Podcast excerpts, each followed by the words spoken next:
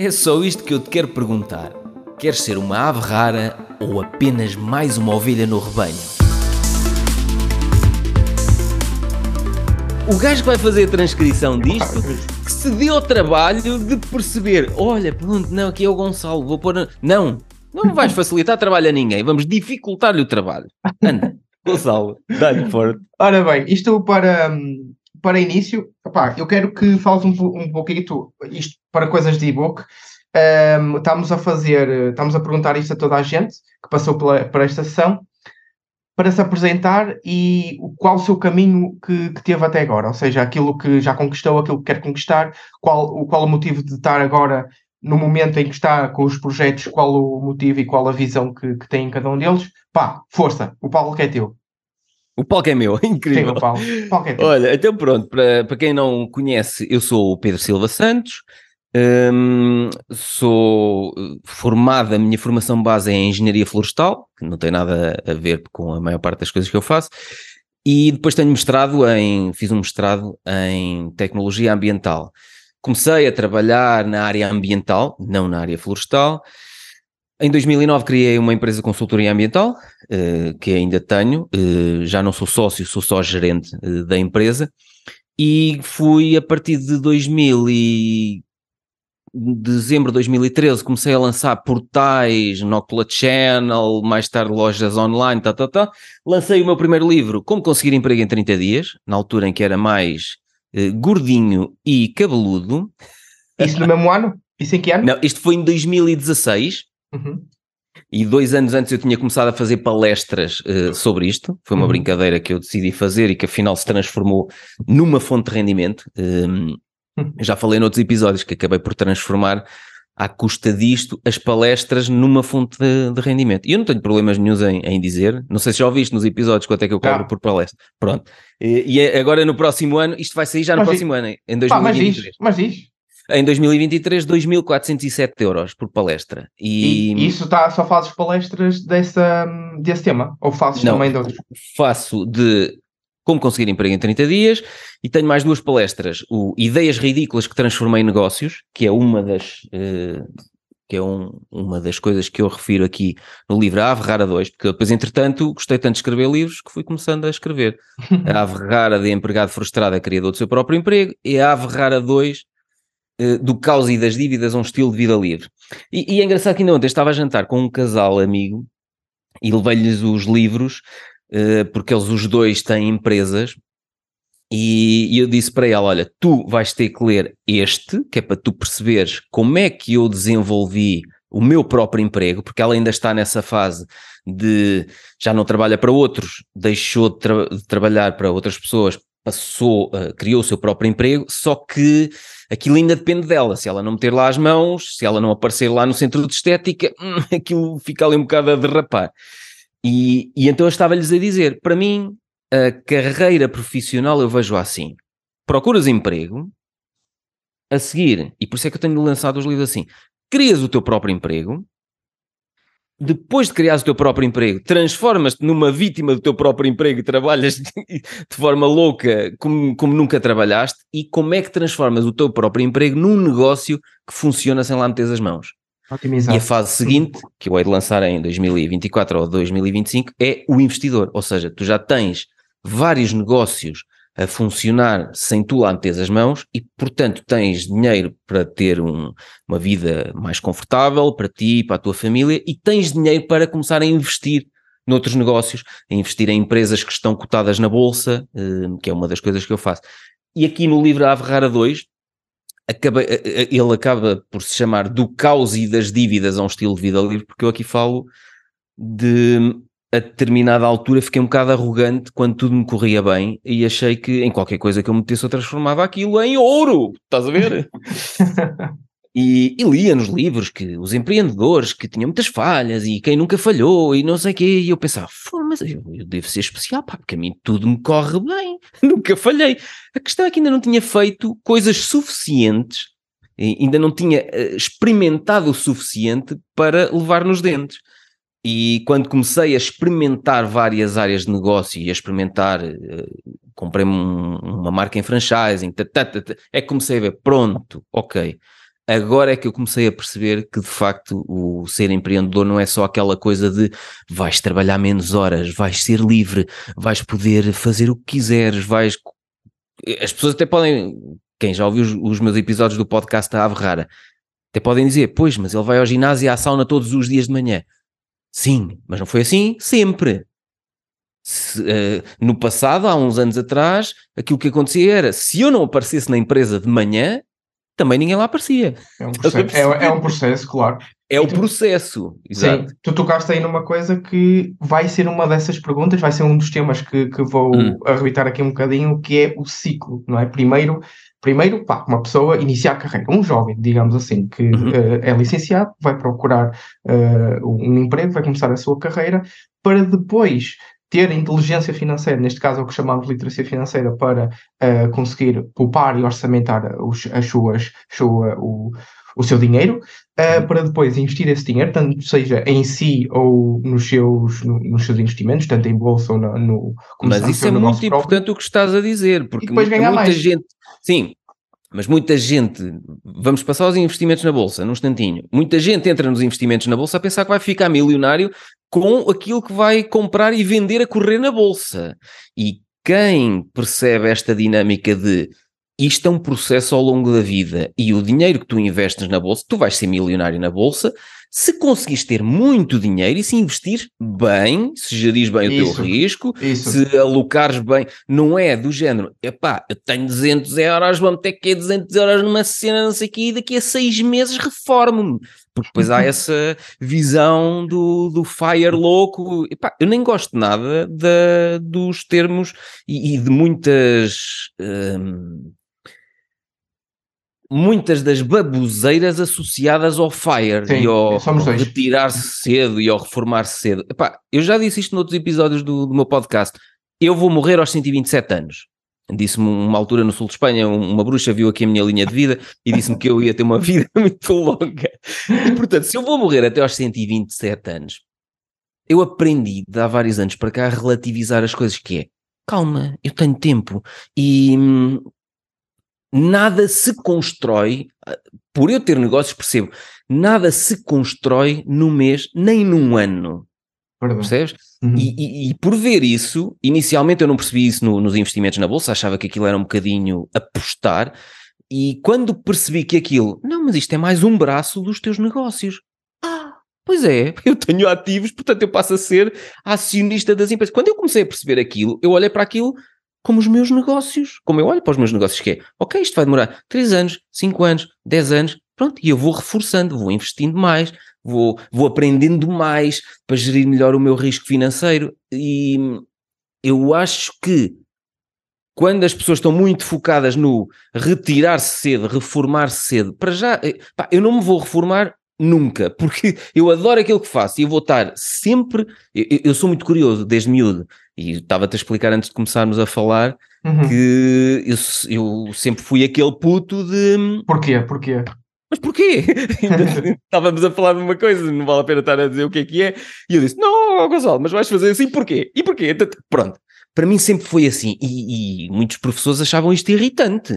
Tipo, opá, mas este gajo. Eu lembro-me de uma professora, não vou dizer que disciplina é que era, que ela tinha uma capa que que orientava as aulas que ela dava e ela estava com aquela capa à frente e ia dizer papel, ia pondo no quadro. E nós assim, se lhe roubarmos a capa, ela não sabe dar a aula.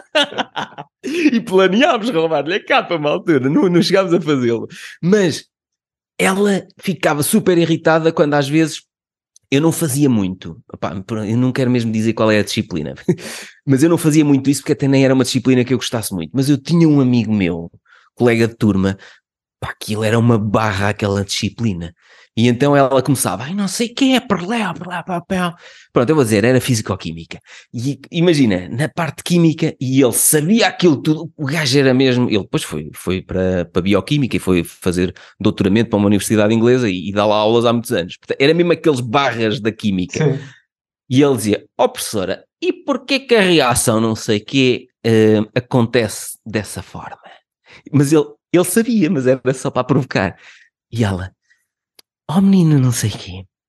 Isso é através de uma reação, eh, é através, como é que ela dizia? Através de, isso explica-se através de uma equação matemática muito complexa, era sempre a fuga dela, que ela, ela não sabia muito mais do que estava na capa e ficava irritada quando nós fazíamos perguntas de porquê? Mas é assim como? Explique-me lá melhor isso. E ela isso não está tão errado, está tão errado. E eu era aquele puto, nesse, a físico-química não, porque eu não, não era grande fã, mas nas outras coisas sempre fui aquele miúdo.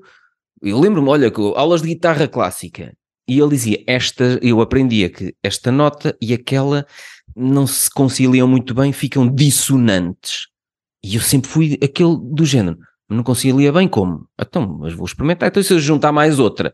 E não sei, e até que mais tarde percebi que havia acordes dissonantes que conseguiam soar bem, eram tensos, mas lá está, na, na música, na, nos livros, nos filmes, há muito essa coisa de tensão e tu, será que o gajo vai morrer? Será que ele vai cair? Será... Ah, se fosse. Ah, afinal beijaram-se. Ah, afinal... estás a ver?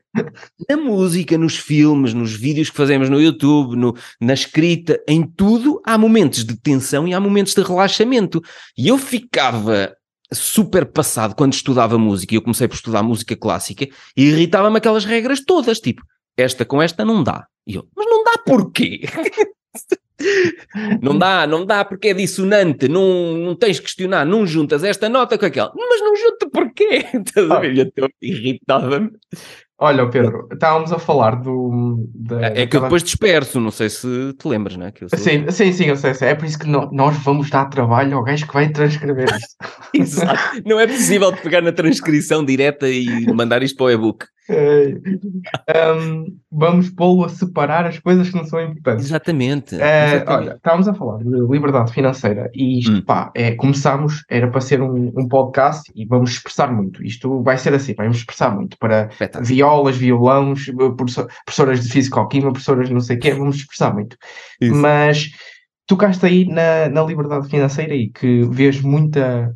Uh, como é que tu disseste? Muita, Treta! Muita treta uh, da, daquilo que é o conceito FIRE. Uhum. E um, uma das perguntas, eu tenho aqui uh, vários temas para colocar em cima da mesa, várias cartas do baralho para colocar em cima da mesa, por isso mesmo, uhum. que é uh, daquilo que é, e posso dizer a pergunta assim e depois debatemos os dois. Uhum. Quais são para ti os principais obstáculos ao sucesso financeiro em Portugal? Serão questões culturais ou serão questões económicas? O que é que tu achas que é, que é para ti? Isto da liberdade financeira do, de, uma, de uma pessoa querer ter o sucesso financeiro, sendo ele com mais ou menos do que o outro. Isto é uhum. subjetivo a cada um, não é? Sim, uh, o que eu acho é que, primeiro, uh, a maior parte das pessoas ainda tem registros limitantes muito grandes em relação ao dinheiro e não tem. Quando se fala em dinheiro, até se arrepiam, tipo, ah, nem quero olhar para a conta bancária, não quero saber quanto é que lá está. Já falei nisto. Não, não queres saber, não resolve. Não, Sabes que eu vi agora, eu, eu vi agora um, um, vídeo há pouco tempo com um, era um brasileiro olhar para a conta bancária e dizer assim: 200 reais? Espera aí, como é, onde, é que este, onde é que este dinheiro veio? Qual é a conta que me falta pagar? Exato, assim. exato. Sim. Não, mas há pessoas ao contrário, que é eu até tenho medo de lá ir ver porque aquilo lá está tão mal que Exato. estás a ver? Mas eu acho que hum, por isso é que eu gosto muito de falar sobre estes temas e assim um bocado às vezes até à bruta, porque se nós começarmos a discutir mais estas questões do dinheiro e de o problema não está no dinheiro, o problema está na falta dele. E depois, quem o tem, o problema não está no facto de o ter, o problema está no facto de o que é que faz com ele. Estás a perceber? Porque as pessoas ficam com aqueles registros que os pais diziam que o dinheiro não traz felicidade e o dinheiro é raiz de todos os males e para mas isso eu ouvia isso porque a minha casa não havia dinheiro. E, portanto, o mais fácil era os meus pais justificarem. E eu adoro os meus pais, ainda agora vindo de almoçar com eles, como sabes. Mas o mais fácil era eles justificar-se que somos remediados, não é? Aquela, o termo do remediado. Eh, não somos pobres, não somos ricos, uh, ricos nunca. Remediados, safamo-nos. Epá, eu detestava isto. E, e, a, e a coisa de. Uh, o dinheiro não traz felicidade. Então não traz felicidade. Epá, eu já estive na fase em que não tinha dinheiro nenhum, como falo neste livro belíssimo, a Averrar a dois, do caos e das dívidas a um estilo de vida livre, que eu estava cheio de dívidas, foram 200 e tal mil euros de uma dívida que eu contraí com aquele negócio horrível em franchising, e eu sei o que, não é, o que é não ter dinheiro. E portanto, uhum. eu passei ali uma fase muito complicada da minha vida profissional há uns anos em que eu não tinha dinheiro. E tinha a empresa de consultoria ambiental que ainda tenho a dar dinheiro para eu tirar lucros para mim, a pagar 28% eh, de, sobre esses lucros e a pegar nesses lucros e a tapar aquele buraco financeiro até, até sanar, até, até a ferida sarar. Uhum. Eu sei o que, o que é não ter dinheiro. Não passei, felizmente não passei, uh, não passei fome quando era puto, nem adolescente. Nunca abundou dinheiro em casa quando fui estudar para a universidade uh, tinha pouquíssimo dinheiro por mês e por isso tive que, olha, usar um bocado aquelas coisas que os meus pais me foram passando da poupança, e se eles passaram bem, poupar e, e gerir ali, eles davam uma semanadazinha pequenina para me ajudar a, a, aprender a gerir o dinheiro até à semana seguinte, estás a ver? Isso foi fixe. Uhum.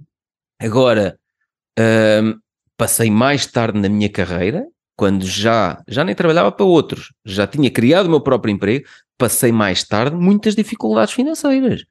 E portanto, não me venham com a treta de o dinheiro não traz felicidade e o dinheiro não é tudo, tá, tá, tá, tá bem, não é tudo, não, não é a única coisa que traz felicidade, mas resolve muita coisa. É o um meio, é, é um meio para, para claro. esse fim. É um e tira-te muita pressão de cima. Pá, dá uns anos para cá, eu não tenho problemas financeiros, já, já não tenho dívidas há vários anos e, portanto, eu consigo, com os meus negócios, gerar mais dinheiro que aquilo que eu necessito para viver. Consigo pôr dinheiro de lado, muito dinheiro de lado, para investimentos na, em empresas cotadas na bolsa. Continuo a fazer os meus negócios crescer. E faço isto tudo com uma calma e com um relaxamento brutal, porque não estou pressionado para quando cair a conta da luz, não sei como é que vai ser. Mas já estive no passado. Uhum. Percebes? Eu atrasava as contas, as contas da luz, chegaram-me a cortar o gás em casa. Eu não tenho problema nenhum em dizer isto abertamente. Porque eu não tinha dinheiro na, para pagar as dívidas daquele negócio, não tinha dinheiro para pagar aquilo, não tinha dinheiro para pagar as, as contas em casa. Pá, portanto, para mim o relaxamento que me traz ter sempre dinheiro disponível é um relaxamento brutal. E é isso que me permite estar mais criativo, estar mais relaxado, ler, ouvir podcasts, experimentar. É pá, porque quando eu andava na, na, na corrida do hamster na roda atrás de o dinheiro que eu precisava para pagar imediatamente a segurança social, para pagar o ordenado àquele colaborador. Então, pá, naquela empresa eu cheguei, eu falo nisso aqui abertamente, vou buscar mais uma vez o livro, vou aproveitar para fazer publicidade ao livro, né? Eh, eu, eu tinha ordenados em atraso dos meus colaboradores. Uhum. A minha namorada, que agora é a minha esposa, que nós casámos há pouco tempo, a minha namorada, na altura, que era minha sócia, esteve um ano e tal sem ordenado. Pá, que é horrível. E, Portanto, isso, isso estás aí buscar, então, pronto, problemas culturais, não é? Porque isso vem, vem uh, deste o exemplo de uh, um, registros mentais limitantes Exatamente, depois, dinheiro é rei de todos os males. Sim, isso é um registro li, uh, limitante, mas depois há outro problema que é como nós não temos literacia financeira nenhuma, só aprendemos uh, aquilo que, olha, somos curiosos ou, ou deixa-me lá ver como é que eu resolvo isto na minha vida, pronto, uhum. então a curiosidade é que nos faz pesquisar mais. Como não temos literacia financeira nenhuma, depois não sabemos gerir o risco financeiro das coisas onde nos metemos. Basicamente, aquele negócio em franchising, eu admito, foi má gestão do risco financeiro.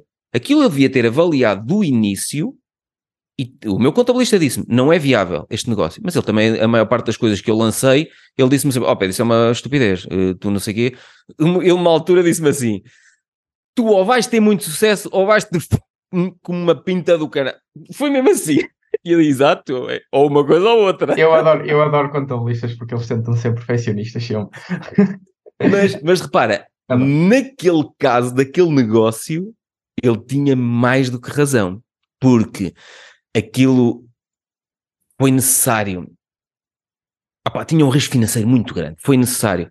Créditos bancários, leasing para equipamentos, créditos para obras, garantias da casa dos meus pais, poupanças dos meus pais, oh, horrível.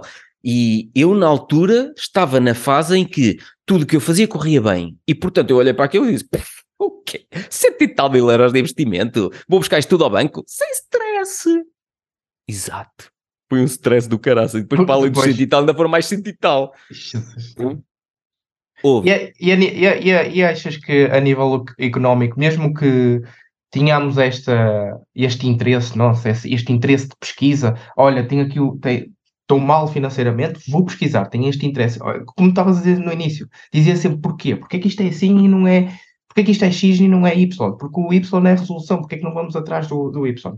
E será que, mesmo com essa literacia financeira, conseguíamos uh, ter este sucesso financeiro? E novamente reitero que é subjetivo, mas conseguíamos ter uh, sucesso financeiro, uma pessoa conseguia, uh, tendo estas perspectivas económicas do país?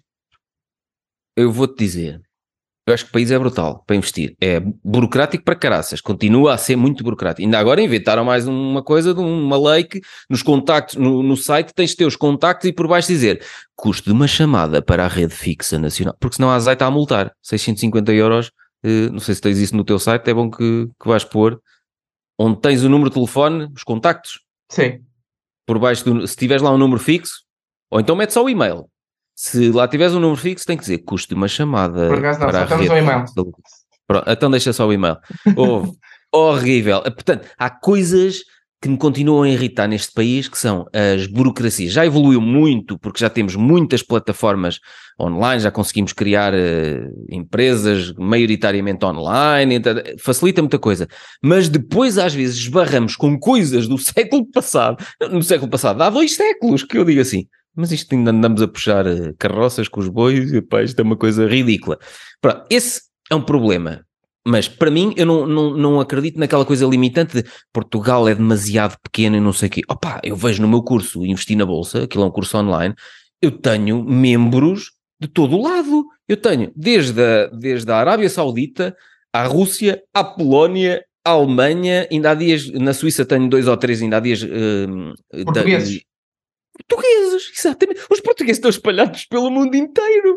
Portanto, quando nós pensamos em vender, temos que pensar assim: isto que eu vendo, eu, eu só comunico isto em português. Mas isso é um problema? Não! Tens, para já tens Portugal, Brasil e todos os países que, de língua portuguesa, países africanos de língua portuguesa. Uhum. E, para além disso, o raio do português está espalhado pelo mundo inteiro. Estás a perceber? Portanto, tu podes ter clientes no mundo inteiro. Não vejo que seja, não acredito naquela coisa limitante de o Portugal é demasiado pequenino, tá, tá, tá. Se nós perspectivarmos negócios que possam funcionar, vendes produtos ou vendes serviços que possam funcionar à distância, os produtos é fácil mandar para qualquer parte do mundo hoje em dia. Se forem livros, tens impressão a pedido na Amazon, é uma maravilha. Hum, e os produtos digitais, pá, podes estar a vender para o mundo inteiro. Já me disseram, olha, devias começar a, uh, a comunicar também em inglês, não sei. Para quê? Para correr contra o mundo inteiro? Tenho o mundo inteiro em, em inglês. Não preciso. Portanto, eu prefiro continuar a comunicar em português e tenho os portugueses todos espalhados pelo mundo encontrar no TikTok, no YouTube. Portanto, por aí não vejo li limitação nenhuma. O problema que eu vejo, sabes qual é? E aqui admitindo que, que foi uma coisa que, que me abalou no passado. O problema é que quando as coisas nos começam a correr bem demais, e eu agora já me disciplinei porque lá está, depois de levares muita paulada, começas a aprender. Uhum. Quando as coisas te começam a correr bem demais, é muito fácil tu ficares com o ego inchado e começares a ser arrogante ao ponto do. Já, se calhar já ouviste falar do síndrome de Deus. De, de ter aquela noção de. Ai, onde eu toco, isto vira ouro. E eu sofri disso no passado, porque tudo me começou a correr bem, e eu tinha, sempre tive muita facilidade em falar com as pessoas e networking. Pá, eu vou para um congresso, conheço logo quantas pessoas eu quiser e fico com os contactos e começamos a falar e, e a seguir já estamos a fazer negócio e, pá, e eu para os meus clientes eles diziam, olha, preciso de fazer uma análise da qualidade do ar. É nós não fazemos, mas telefone já aqui ao Maximino. Tumba, telefone ao Maximino. Maximino, estás a ver? Uhum, Portanto, sim. eu comecei a perceber, eu facilmente arranjo, ta, ta, ta, ta, ta, faço tudo e mais alguma coisa. E é muito fácil, quando estás numa situação em que tudo te corre bem, é muito fácil o teu ego começar, começar a inchar e tu achas que és o maior, mas se calhar és o maior cromo de todos os tempos. Ok. Quando é, que isso, quando é que isso começou a acontecer? Ah, Pá, começou-me a acon- Eu criei a primeira empresa em 2009 Hum, e eu já eu comecei a trabalhar na área da consultoria mal, mal terminei o curso em 2001, portanto já estava ali há oito anos a ir trabalhando nas coisas do ambiente, depois meti-me nos parques eólicos e tal, tal, tal. E aquilo tudo corria bem e, e aquilo que os outros diziam, muitas vezes eh, diziam, pá, não dá para não sei o quê. Eu furava, eu furava indústrias que, que eram, pá, só gajos que são consultores há 20 e tal anos é que entram numa EDP renováveis. Tufa, lá estou eu a prestar serviço à EDP renováveis. Eu, eu furava aquilo tudo com uma facilidade brutal, estás a ver? uhum. E, e eu comecei a sentir, pá, eu faço o que eu quiser, portanto, eu não tenho problema nenhum. E isso é bom, nós termos esta noção de, pá, não tenho limitação nenhuma. Eu, se quiser, pego no telefone e telefono para o engenheiro, não sei o quê. Pronto, o máximo que ele pode fazer é não me atender ou, ou não me passarem a chamada. E se não passarem a chamada, também tenho aqui uma forma no livro de explico no Ave Rara de empregado frustrado a criador do seu próprio emprego. Tenho uma forma de, de enganar as secretárias ao telefone para elas me passarem a chamada ao doutor. Estás a perceber?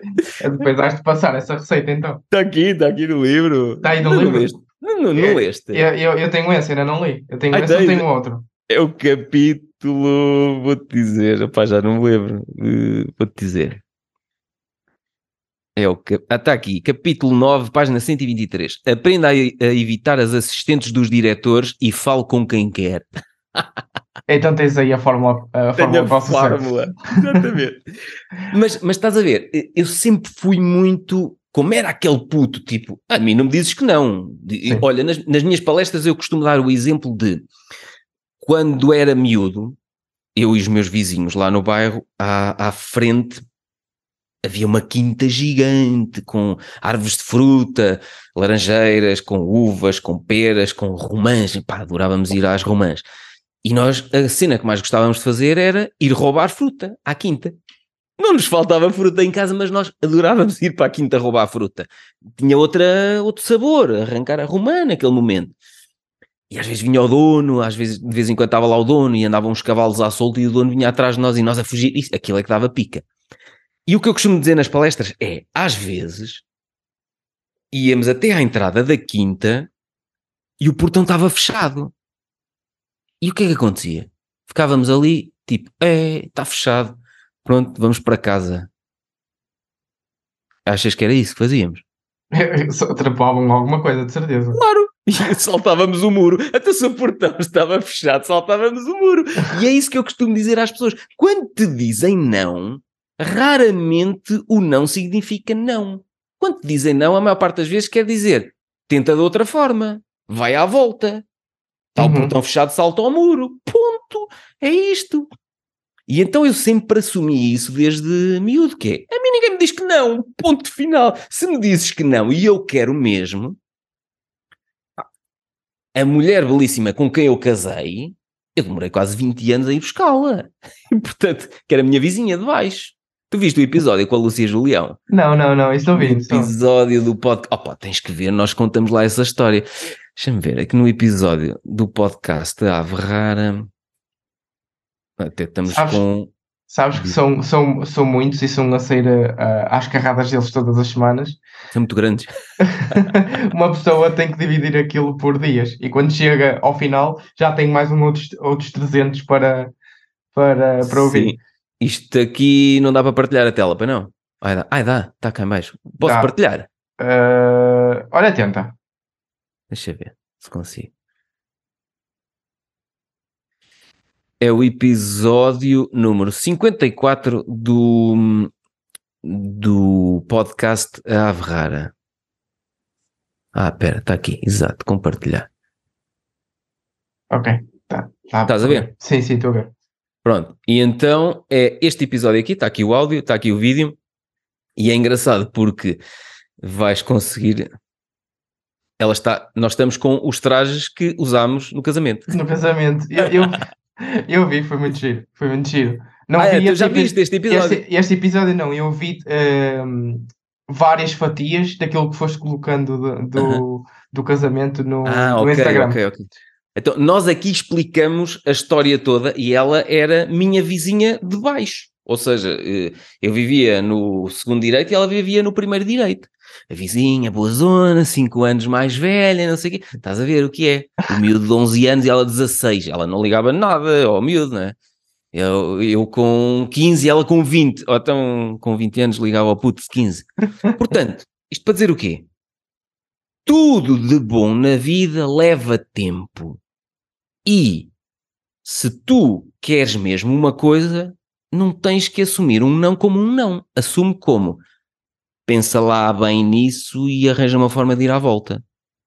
Não Uhum. está a portão aberto, salta ao muro.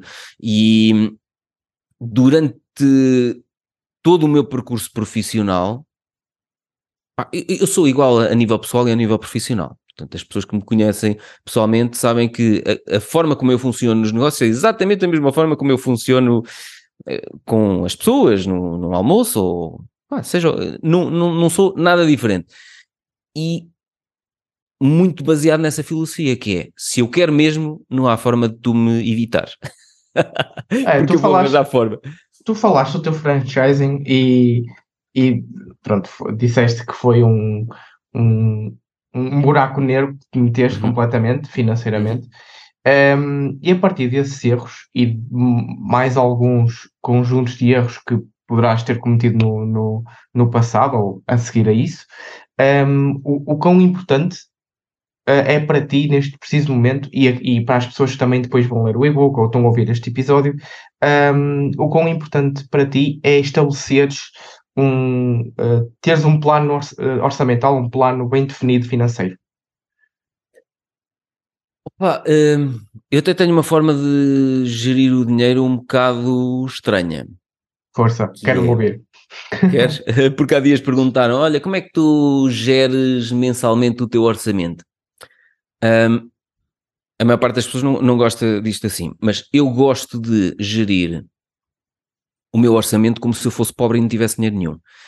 Eu Vou-te explicar o, o que é que acontece. Eu, eu recebo o meu ordenado e recebo dividendos, tenho duas empresas privadas, portanto recebo dividendos dessas eh, empresas, dos lucros dos anos anteriores.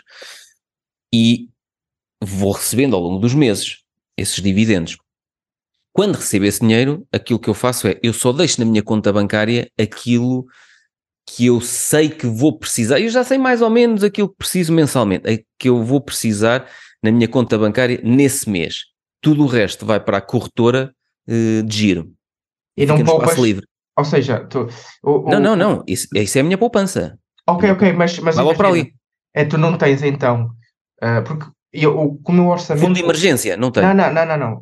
Ah, Ah. eu, ia, eu ia perguntar outra coisa. Eu tenho vários lotes, isto vários, quatro lotes, Uhum. ah, em que eu faço exatamente como tu, e, e só fica na conta corrente aquele valor que eu preciso para as Exato. despesas daquele mês, mais nada.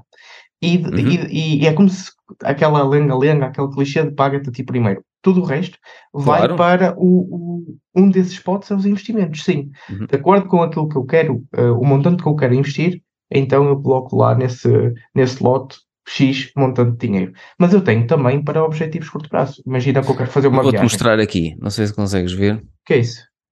Olha quanto eu tenho na minha conta bancária até o final do mês. Vês, lá está. 64 euros e 55 cêntimos. Ah, vá, eu adoro ver memes. Eu adoro, eu adoro ver memes. E sabes um, um, um meme que E é... não vou passar fome e não vou morrer até ao Pois fim não, do mês. pois não. 64 euros. Olha, olha, Pedro, um, um meme que eu apanhei na- nas redes sociais, no Instagram, foi lá. Hum. A conta corrente eh, de uma pessoa normal. E tem lá, tipo, eh, sei lá, 5 mil euros, 10 mil euros, não sei o quê. E depois, conta corrente de um investidor. Tem lá tre- tre- 13 euros no final do mês e a pessoa fica tipo, como é que tu tens dinheiro?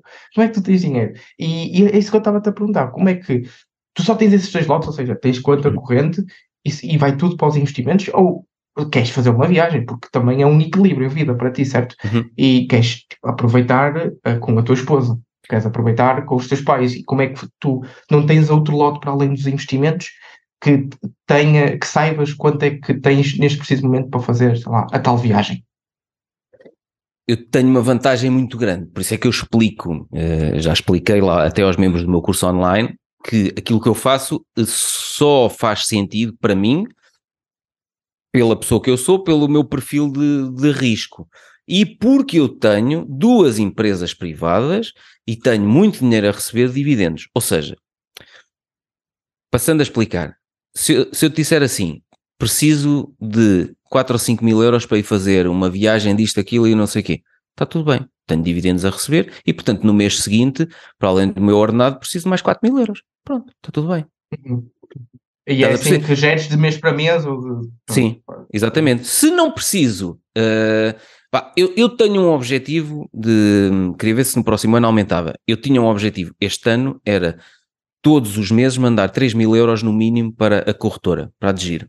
E depois só compro uh, quando bate naqueles níveis de suporte. Ponho lá as ordens em contínuo. Olha, quando lá tocar, tu compra. Se não, fica lá. Um, e consegui reforçar mais do que aquilo que estava a prever. Estava a prever reforçar 36 mil euros um, em 2022 e consegui mais. O meu objetivo é esse, que é, eu tenho um valor mensal mínimo que eu gostaria de conseguir uh, ter para os, para os investimentos. E, portanto, aí é o tal paga-te a ti próprio primeiro, que é, eu quero primeiro pagar isso vai para ali. Depois, Sim. quando investe, já é outra conversa. Tem que estar muito abaixo do valor intrínseco, nos níveis de suporte, tata. mas paguei-me a mim próprio primeiro e depois, queres muito isto, queres muito aquilo, não sei o quê. O resto está em segundo plano, que é, imagina que, epá, mas eu queria mesmo era comprar uh, qualquer coisa, não sei o quê. Dá, este mês não dá, vai para o próximo. Eu faço contas que não tenho dinheiro. E eu consigo gerir assim para mim próprio. Tens, tens, tens, é aquele, é aquele meme da é internet. É tens, 17, tens 17 euros na tua conta. Não são 17, mas são 60 e como é que é? Eu abri agora aqui. 60 e pouco, 64, não é? Sim, por isso é que eu abri agora aqui a conta do banco, 64,55€. Oh, e já é bom, isso já é bom. Isso, é, é, um, é, é, um investidor, isso já é um investidor rico, porque um investidor, um, um investidor normal tinha 17 cêntimos. Porque estamos no final do mês, estamos no final do mês. Pois, exato. Mas é, é, é eu... Mas lá está, aqui é cuidado, não há receitas e portanto não, não, venham com a história de pois o Pedrinho não tem fundo de emergência, o Pedrinho não tem fundo de emergência porque tem duas empresas das quais tem lucros a receber como dividendos e portanto está lá dinheiro, quando for preciso ele vai lá buscá-lo. Percebes? Portanto, não é aquela coisa louca. Imagina que há dias precisei de mais mil euros para fazer aqui uns tratamentos eh, complementares ao meu cabelo. Pronto, tudo bem. Vou buscar mais mil euros. Percebes? Tenho lá dinheiro a receber. Está tudo como, bem. E, e se der para o torto, por exemplo, as empresas? Se der para o torto, claro, repara, aqui a grande questão é, eu não posso deixar é que, é que os meus negócios deem para o torto. Então o que é que eu tenho vindo a construir? Eu tenho vindo a construir negócios com, eh, que não estejam relacionados entre si. Portanto, desde livros, consultoria ambiental, cursos online, palestras presenciais, webinários online, tudo aquilo que eu, que eu venho a fazer, eu faço de forma então se a consultoria ambiental de repente vier uma indicação que já não é preciso estudos ambientais nenhums. Agora a prioridade é renováveis, e vai tudo e rebentamos com as serras e com o mar e que não sei o quê, que se lixem os animais e as plantas, que agora a prioridade é a energia renovável e não é preciso estudos de impacto ambiental. Olha, se calhar a minha empresa de, de consultoria ambiental não era precisa para nada. Uhum. E era uma fonte de rendimento que caía ali. Por isso é que nos últimos anos eu vinha construir negócios complementares e por isso é que eu explico aqui neste livro eu tenho sete fontes de rendimento complementares. Uh, fecha a soma, tens as outras, as outras Exatamente. Seis. Ou seja, eu fui muito mais disciplinado nos últimos anos a um, eu preciso de parte dos lucros que as minhas empresas dão, eu preciso de continuar a investir para que os negócios continuem a crescer e experimentar para desenvolver novos negócios. No passado até foi ao contrário. Eu pegava em todos os lucros, não tirava nada para mim e investia, tinha uma ideia brutal e agora pá, mais 25 mil, mais 30 mil, mais... E, depois, e olha, aquilo não deu nada. Aquele software que andámos a desenvolver nem chegámos a usá-lo. E depois é que me apercebi, calma, porque eu não posso meter os ovos todos na mesma cesta, não é? Uhum. nem nos investimentos na, na bolsa, nem nos investimentos em novos negócios. Se os meus negócios estão a dar lucro, eu não posso pegar naquilo e dizer assim: este lucro vai ser todo para um novo negócio. E tenho aqui uma ideia que é brutal. Exato. A maior parte das minhas ideias são ridículas e não se transformam em negócios. Tu, tu, achas que tens um, a tua, já alcançaste o teu, o teu sucesso financeiro ou ainda tens que alcançar mais alguma coisa? Ou seja, tens, já alcançaste a tua independência financeira? Porque tu falas daí de uma característica que é disciplina. Se já alcançaste, para além da disciplina, quais são os outros dois, as duas outras características que tu podes considerar para uma pessoa que queira alcançar isso? Para além da disciplina.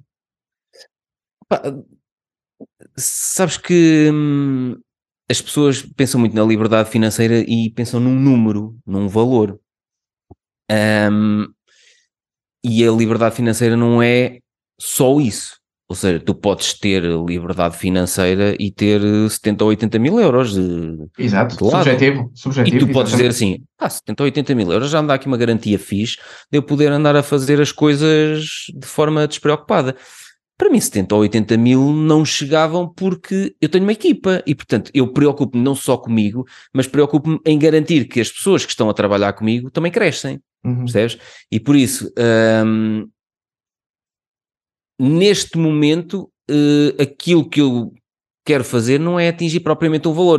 Eu agora tenho 44 anos, mas eu tenho um valor a atingir uh, só assim para, para me orientar, aos 50. Pá, mas é só um, um, marco, só naquela de se eu atingir aos 55 ou aos 49, é igual. Um, mas aquilo que mais me, me encanta e cativa é eu neste momento posso fazer aquilo que me apetece. Eu posso trabalhar nos projetos que me apetece, com as pessoas que me apetece. Eu, eu recuso a maior parte do, dos projetos que aqui chegam. Um, parcerias, estão-me sempre aí a chegar. Ainda há dias me chegou uma parceria brutal e eu disse, pá, adoro a ideia, mas não. Uh, e ele ficou tipo, mas não como? Eu, pá, não, porque isso vai-me envolver mais horas e já decidi. Eu só trabalho 4 horas por dia e eu quero ter tempo de manhã para ir ao ginásio, para ouvir podcasts, para poder ler. Pá, eu já consegui alcançar esta coisa de eu adoro a vida que tenho, esta rotina de acordo de manhã, estou uma hora e tal a, a tomar um pequeno almoço, a ver um podcast ou a ler. Depois vou para o ginásio, continuo a ver um podcast ou, ou estou a ouvir uns, uns vídeos do Adam Cool, do, do meu mentor. Depois almoço com a, com a minha esposa, à tarde venho aqui para o escritório, descarrego os e-mails depois do almoço, respondo aos e-mails, tal, aí às seis, seis e pouco, casa, séries, Netflix, uh, filmes e dar beijinhos. Adoro a minha vida assim, percebes? E, portanto, se me dissesse assim, a tua vida podia ser assim até aos 127 anos? Podia. Se for assim, está perfeita. Porque dá-me a liberdade para se amanhã não te apetecer fazer nada, se não te apetecer fazer nada disso ou mudares, uh, podes mudar. Posso mudar, exatamente. Sim. Posso, uhum. posso fazer aquilo que me apetecer. Agora, a questão é, adoro isto porque me dá uh, o tempo para eu fazer este tipo de conversas para, como já percebeste, eu não gravo conversas de 20 minutos, eu gravo conversas de uma tarde inteira, percebes? E adoro fazer isto, mas eu só posso fazer isto porque não estou pressionado para ó oh, oh, Pedro, tens que escrever o relatório técnico de não sei o quê e tal, tal, tal, e tens que ir faturar ao cliente. Não, eu fui crescendo, fui aprendendo a delegar, que era um problema que eu tinha, que eu era muito perfeccionista, não delegava nada, nada em ninguém.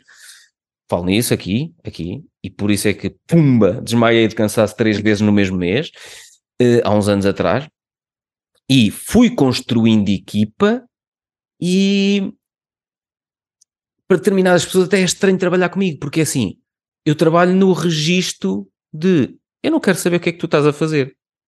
Estás a perceber? É, um, imagina, o Alexandre que edita vídeos comigo, ele manda-me, tem que mandar 20 vídeos, nem sei, 20 ou 25 vídeos por semana. À sexta-feira, ele manda-me, aqui estão os vídeos, não sei o quê, nas mais belas, pumba. A Estela faz o trabalho dela, o Daniel faz o trabalho. Não controlo o trabalho de ninguém. Quando precisamos, falamos uns com os outros. Quando não precisamos, eh, entro aí e digo: então, quem é que está aí nas couves? É assim que eu entro no escritório. Portanto, não. E adoro isto, adoro este relaxamento de, epá, de podermos andar descalços no escritório. Estás a perceber que é uma coisa espetacular. E ao fazer isto desta forma despreocupada, se a minha vida for assim o resto da vida, permite-me ir desenvolvendo estes projetos com calma, ir escrevendo o próximo livro, que ainda há dias me estavam a perguntar, então e quando é que é o próximo? 2024 ou 25, sem pressa. Ou 26 ou 27, é igual, não quero saber, porque não tenho aquela pressão de vou ter que lançar um livro porque isto é que me vai alavancar nisso aqui ou porque vou vender mais. Já estás estável, já estás, é, já estás aqui, naquilo que tu queres e sempre te idealizaste. Uh, agora, Sim. se vem por. O, o, resto vem por acréscimo, não é? Se vem para o ano, vem, se não vem é daqui a dois anos. eu não imaginei que me ia casar este ano, olha aí. Eu também não. E... então, eu quando Casaste? Não, não, a ti, ah. a ti. Eu quando.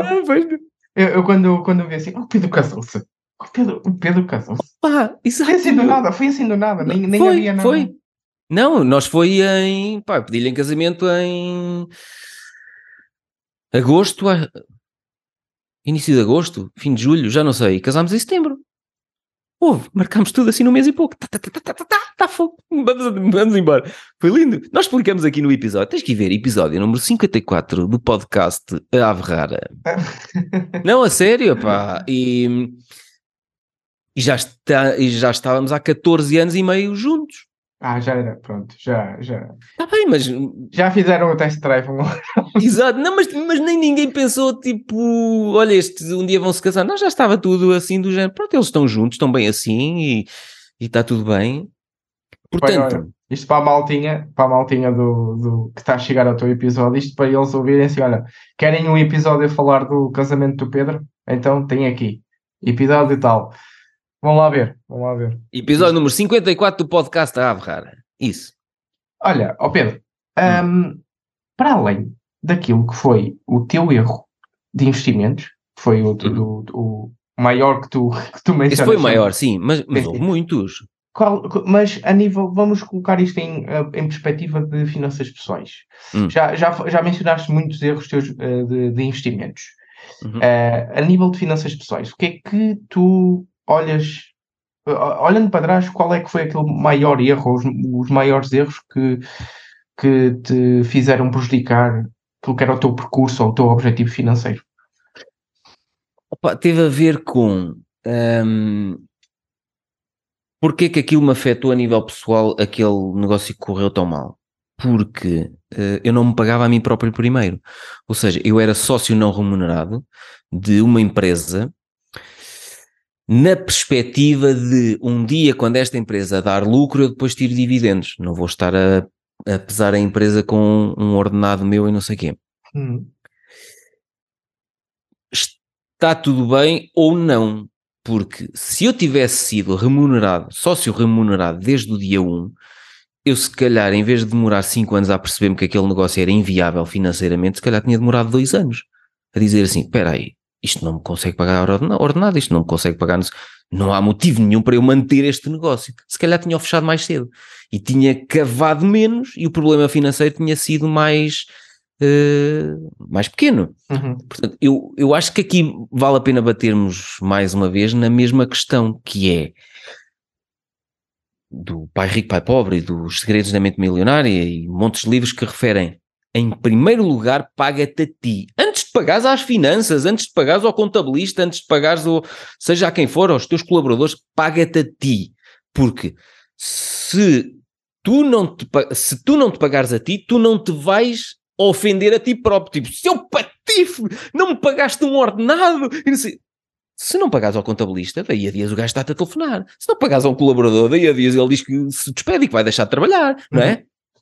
E durante muito tempo o grande erro em termos financeiros a nível pessoal foi eu assumir aquela coisa do kumbaya, eu vou abraçar este projeto a custo zero desde o início e um dia quando isto for uma coisa não sei quê, eu vou colher frutos. Mas ali não houve frutos. Ou então estavam todos podres desde o início, porque eu só vi moscas. Estás a ver?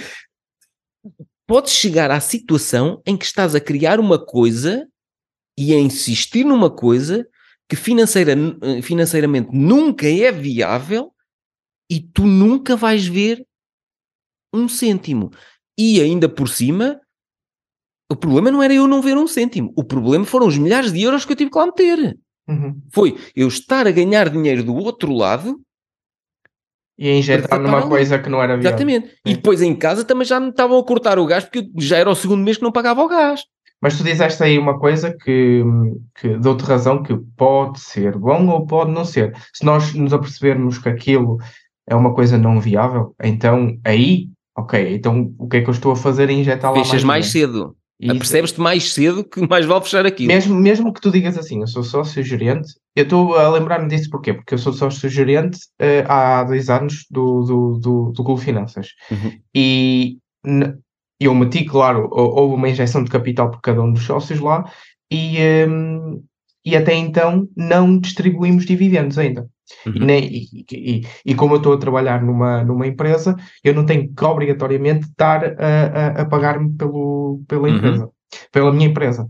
E Está tudo bem. Não, e estás eu, a fazer o negócio crescer, está tudo bem. E estou a fazer o negócio crescer. Em vez de ter aquele encargo a suportar em mais despesas, e essas bem. despesas vão ser reinvestidas, não é? Está tudo bem, exatamente. E isso está tudo bem. Exato, uma pessoa se vir que aquilo é viável e vai continuar a ser viável, ok, tudo uhum. bem. Agora, do teu, do teu ponto de vista, sim, tens, também tens razão de que, pá, para que estar ali a não pagar ou estar ali a injetar do tu, uh, a É que eu, para além de não lado, receber, estava a injetar dinheiro constantemente. Exato, do outro lado, exatamente, exatamente. Uma coisa não assim, viável. Exatamente. E, epá, e esse foi o meu maior erro, porque eu pus o, aquele negócio e, e, e, toda a gente naquele negócio, a equipa em franchising, eh, os meus colaboradores na altura, eu pus toda a gente à frente de mim. Epá, e sofri as consequências. Em uhum. termos financeiros e em termos de saúde, eh, sofri as consequências. E mais valia eu ter parado muito mais cedo. Uh, e, esse foi essa foi a grande aprendizagem a nível de risco financeiro e sabes que ajudou muito no, nos anos seguintes a ir fazendo tudo mais calmamente, ir experimentando, parte dos lucros dos negócios vou reinvestindo, eh, agora, é pá, olha, agora vou transformar o meu site, cursos online eh, separados, modelo de subscrição anual, tá, tá, tá. pronto, era preciso dinheiro, ok, a empresa está a dar lucro, não vou tirar dividendos, este ano vou reinvestir estes lucros, uhum. para, vou renovar o site, vou criar uma nova plataforma, vou... Exatamente. e estou a colher frutos, é o que tu estás a fazer, estás a uhum. reinvestir para fazer a, a plataforma escalar, mas aí está tudo bem porque tu estás a ver, ok, eu estou a fazer escalar o negócio e o negócio está a correr bem. E com capitais próprios estou a conseguir fazê-lo escalar, não estou, não estou a necessitar Exatamente. de ir ao banco ou de diluir a minha cota metendo investidores cá para dentro, mais sócios. Não, está a correr bem. E eu durante vários anos fiz isso na minha primeira empresa, ou seja, não tirei dividendos para mim, tinha, tinha ordenado, não tirava dividendos, e reinvestia no desenvolvimento de novos negócios. E é à custa disso que eu agora estou aqui um bocado relaxado a dizer: ok, foi à custa disto tudo que eu consegui criar estes negócios todos que tenho neste momento e que explico neste belíssimo livro. Não sei se já tinha falado. A Ferrara foste, hum, foste criando equity, foste criando património para ti e desse património foste, estás agora uh, agora, como quem diz, não é? Desde há pouco tempo decidiste distribuir esses dividendos para ti. Desde então foste reinvestindo, não é?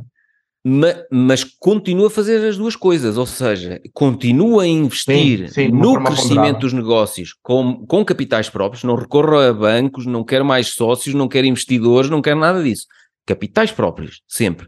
Porque eu quero fazer isto lento e de forma sustentável. Esta foi a grande aprendizagem daquele negócio falhado, foi Pedrinho, é preferível que seja lento, com capitais próprios e é sustentável. E não tem sido assim tão lento como, como eu achava. A coisa até está a crescer bastante bem e faço o dois em um. Tiro dividendos, uma parte tiro em dividendos e outra parte continuo a investir. Porque, imagina, eu não tenho interesse nenhum em esvaziar completamente uh, as empresas, dizer assim, não, agora acabou, os lucros todos são para mim, não vou investir mais nada. Não, isto é por ciclos, repara. Se eu não continuo a melhorar o que tenho, a investir, a dar aqui mais umas coisas, inovação, não sei o quê, o ciclo de vida da empresa, do serviço, do curso online, do produto, quando chegar aqui, começa a crescer. Uhum. Só que eu, quando chegar aqui, eu quero lançar mais qualquer coisa para estar sempre a crescer. Exatamente. Eu estou muito atento a este ciclo de vida dos meus produtos, dos meus negócios, dos meus serviços. Percebes? Fiquei mais hum, sensível a essas coisas e percebo que eu tenho que continuar a fazer isto crescer. Gosto da forma como o estou a fazer, que é relaxado, não anda a correr, vives até aos 127, portanto, há tempo. Já disse num episódio, ou em vários, a coisa só vai correr mal se eu morrer cedo. Antes dos 20, 127. Antes dos 127. se calhar não conta morrer isso cedo. tudo. Mas eu, opá, como eu sou vampiro, eu acho que sou vampiro, não ando aí a morder pescoço a ninguém, mas pá, se calhar até vou passar dos 127. Olha, ó ó, Pedro, agora Mas este relaxamento é bom, sabes? Este relaxamento de não tens que lançar agora, não tens que. Sim, mas a- até, até lá chegares, tiveste que passar por um processo, não é? Não é verdade? Tive e vi que não era por andar a correr ou a ir buscar dinheiro externamente e não sei o quê, que a coisa até podia ganhar velocidade a curto prazo, mas tornava-se insustentável ou tornava-se dependente de terceiros ou de Uhum. injeção de mais capital. eh, e eu não gosto disso. E eu nunca mais quis ter aquela sensação Claro, de claro. pressão financeira. Eu nem estava a falar por causa disso, estava a falar de. É um processo desde o início que, se calhar, para estares onde estás hoje, de- dessa escolha de 4 horas, se calhar no início tiveste que dedicar muitas mais horas, não é? Claro, Eh, claro, de- claro. E de- aprender é a um processo. delegar.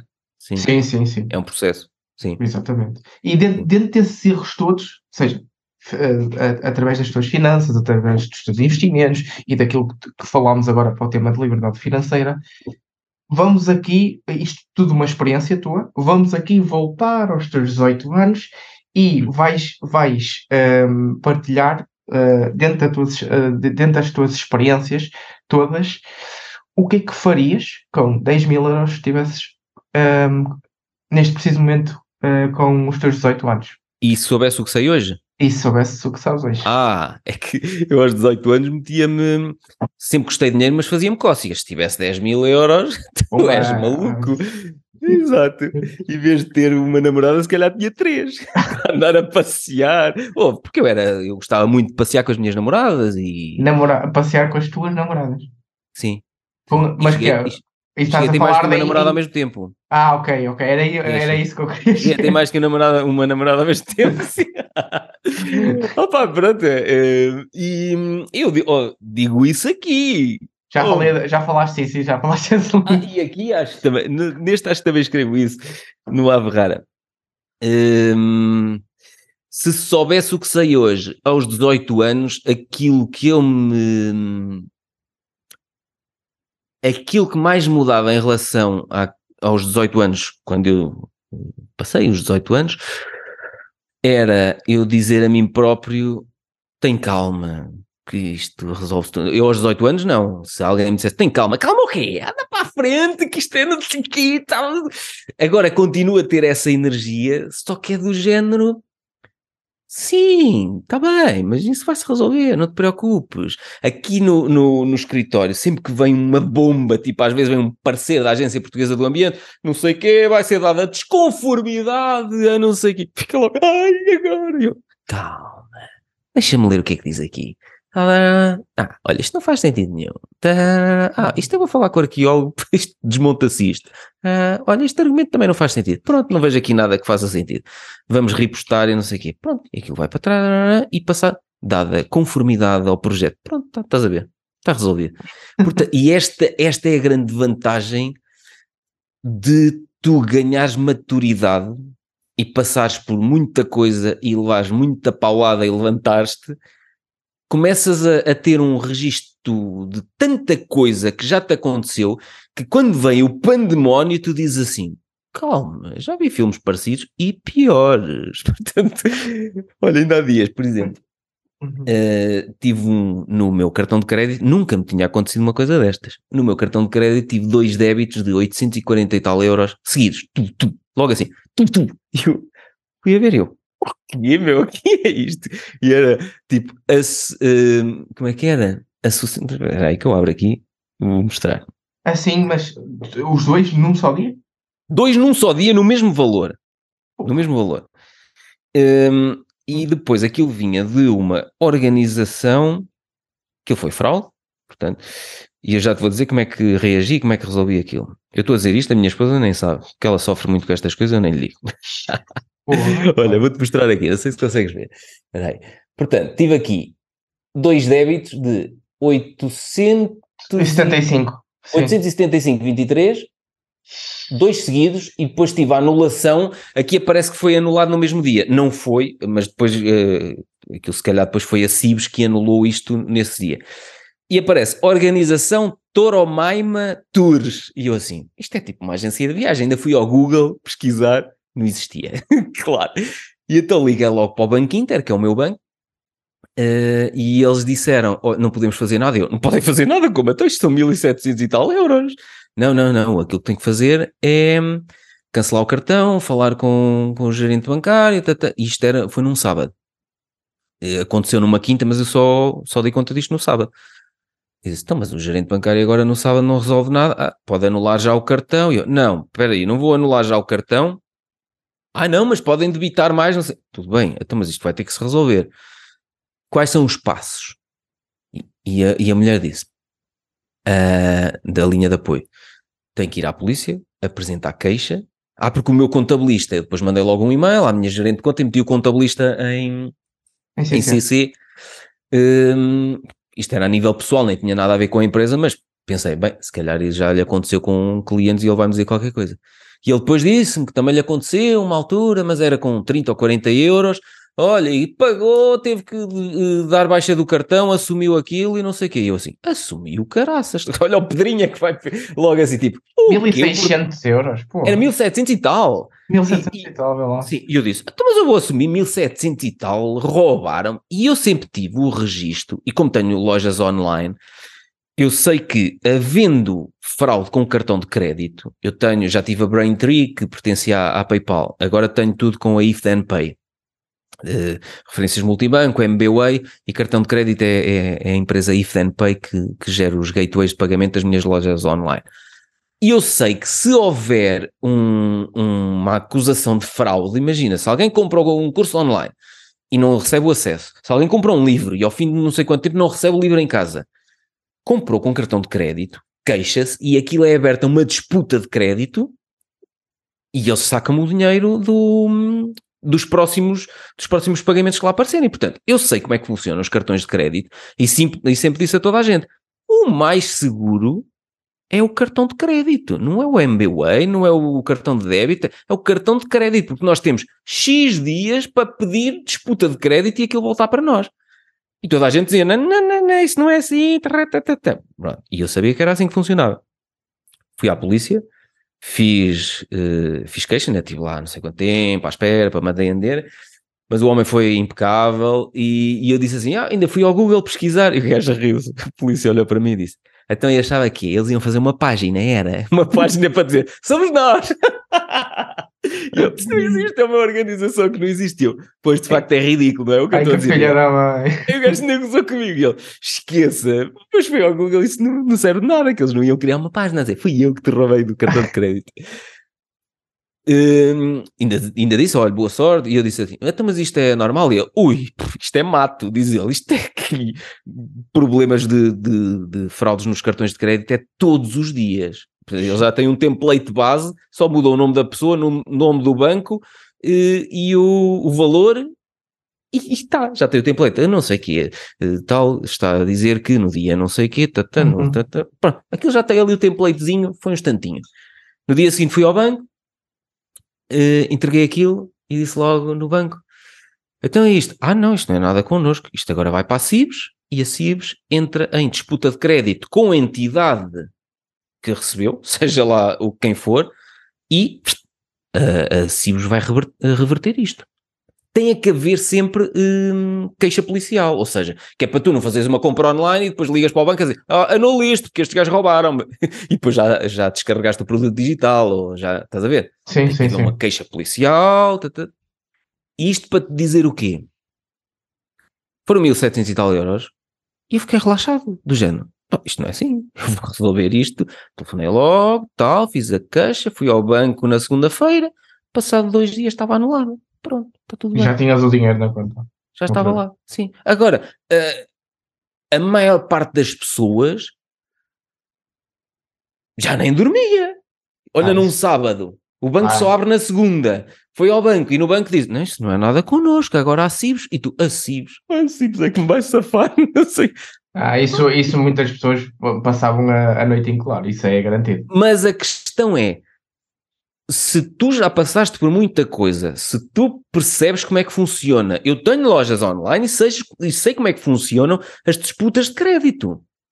Estás a perceber? Sim. E portanto, eu sei como é que funciona. Então, se eu sei como é que funciona, agora vai funcionar para mim. Portanto, eu sou o cliente e vou ter que arranjar a maneira de haver uma disputa de crédito. E percebi que era assim.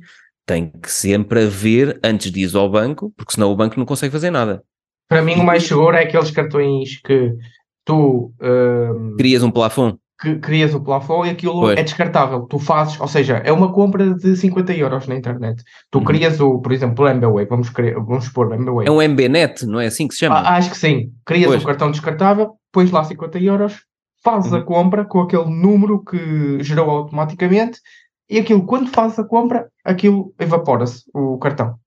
Mas como, como, é que fazes, por exemplo, subscrições do Spotify Premium ou da Netflix? Ah, não, isso, isso, isso, não, dá. não dá, isso não dá. Isso, ou seja, o que. Eu o, tenho o débito no cartão de crédito. Pic, pic, ah, não, não. O que eu faço é, imagina, mas Spotify e Netflix vêm diretamente para a minha conta uh, corrente. Isso já não tem. Mas debitam-te na conta corrente? Sim, sim, sim. Isso já ah, não... me debitam no, no, cartão de crédito e depois no, no, no, dia 20, acho eu, do mês seguinte, aquilo debita 100%. Mas... Exato, mas, mas, eu, não tenho, eu não tenho esse problema. Mas agora, coisas que não tenho tanta confiança, mesmo, ah, que, okay. seja subscrição, mesmo que seja subscrição, eu tenho um cartão pré-pago, mando para o cartão pré-pago e aquilo vai-me debitando. Claro que eu tenho que ter a noção que tenho que uh, colocar aquele, aquele dinheiro. Sim. Uhum. Ok. É. Pronto, mas isto tudo para dizer que Vê lá o tempo, que eu, o tempo que eu demorei para te responder. Se tu tivesses 18 anos, o que é que dirias a ti próprio? Uma coisa assim de género, não é? é é, a, a, maior vantagem é mesmo essa, é, eu não trocava nada, mesmo os períodos muito maus que eu que, que vivi na minha vida pessoal e profissional, opa, não, não voltava atrás, não mudava nada, porque... Faz parte do processo. Faz parte do processo, ainda por cima, olha, lancei livros, a questão disso, portanto, estás a ver, até, até estou a faturar graças às coisas que, que passei no passado, pá, lancei Sabe? livros para outras pessoas não cometerem os mesmos erros ridículos. Deixa-me eh, complementar-te aí, porque hum, eu vi uma entrevista, uh, acho que era um vídeo de 18 minutos, em que hum. era uma entrevista do processo dos, multi, dos, dos bilionários de, uhum. dos Estados Unidos. E um deles pá, falou de uma coisa que eu concordei a 100%.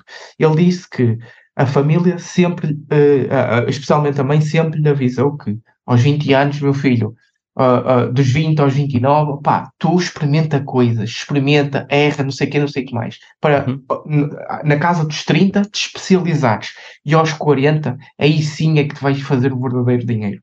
Uhum. E aí uhum. sim, ou seja, estamos a falar dos 18 anos, nos 18 anos é aquela coisa de não é por teres os 10 mil euros ou não na mão, mas sim pela, pá, vai pelas experiências, vai com calma, porque não é agora realmente que tu vais ver o qual é o núcleo onde tu vais meter para fazer o máximo de dinheiro possível, assim, de, de, de um ano para o outro. É, é, eu, eu sim, concordo que a, a, minha década de. Ainda não, a minha década de experimentalismo ainda não acabou. Portanto, isso acho que vai ser o resto da vida. Porque até é aos 127 anos, né? Até aos 127, exato. Ou até aos 126, depois no último ano vou-me borrifar para isto tudo e vou-me pôr ali à sombra da bananeira. uh, só o último ano, pronto.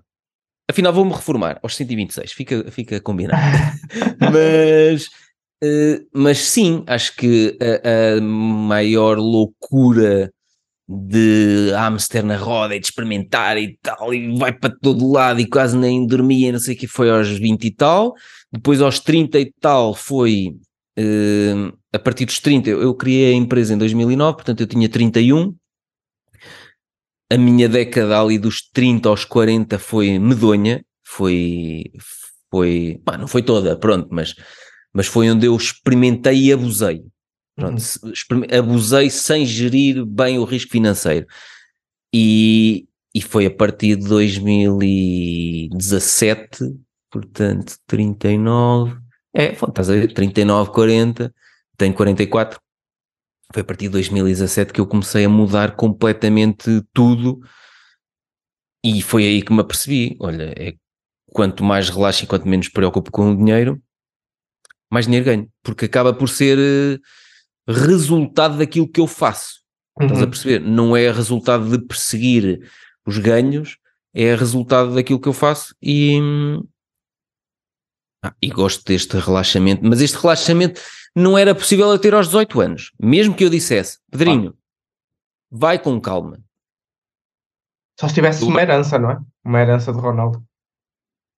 Sim, mas mesmo tendo uma herança é preciso tu aprenderes a gerir aquilo, porque senão é um problema. Exatamente, exatamente. Perceber? É porque senão, se tu não tens nada e recebes, ou ganhas o Euro Milhões, imagina tens a sorte de ganhar o Euro Milhões, não tens nada, e, e, e és uma besta, e és um não sei o quê, aquilo só vai acentuar o que já somos. Se formos disciplinados, vamos continuar a ser disciplinados, até podemos ser um bocadinho extravagantes, não sei o quê, mas se calhar vamos, ok, pronto, eu não quero perder isto, vou aprender, já aprendi a investir, vou investir grande parte disto, vou ajudar pessoas, vou nananã. Se formos uma besta, é, vamos ser uma besta elevada ao número de zeros que, que ganhamos com o Euro Milhões. Portanto, o dinheiro, olha, voltando à questão inicial do dinheiro, o dinheiro só acentua aquilo que somos. Uhum. Estás a perceber? Exatamente. Se somos boas pessoas, se, se gostamos de ajudar os outros, não sei o com mais dinheiro temos mais capacidade para ajudar mais. Então é, é, é, é só ver as, as estatísticas que o, o, pessoal que ganha Euro milhões, passado 3 anos, nem isso. Está igual, está, ou pior. Está na falência, está na falência. Está pior. está claro. completamente pior. Acentuou aquilo que ele era, extravagante, por exemplo.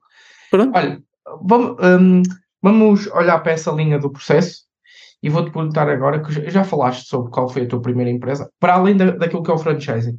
Uh, uhum. Vamos olhar para aquilo que foi mesmo a tua primeira empresa que criaste e vou-te perguntar quais foram os desafios que encontraste a nível empresarial. Ou seja, a nível organizacional, a nível operacional, isto para quê? Para também puxar um bocadinho a nível de empreendedorismo aqui uhum. para, o, para o e-book e também para o episódio que vais colocar no teu podcast. Quais foram os desafios empresariais? os desafios empresariais, eh, mais uma vez, passando a publicidade a este belíssimo livro, A Ave Rara 2, está aqui. Peça, peça Raba FM, ó Pedro. Exato. Este episódio é patrocinado pelo livro A Ave Rara 2. Uh, não, eu aqui explico. Escrever estes livros foi fixe para mim porque hum, tudo o que era mau na minha vida saiu. Portanto, eu fiz as pazes. Olha, está aqui, como diz uh, na caneca, ah, isto até Já fiz as passos com o passado. Já fiz as passos com o passado.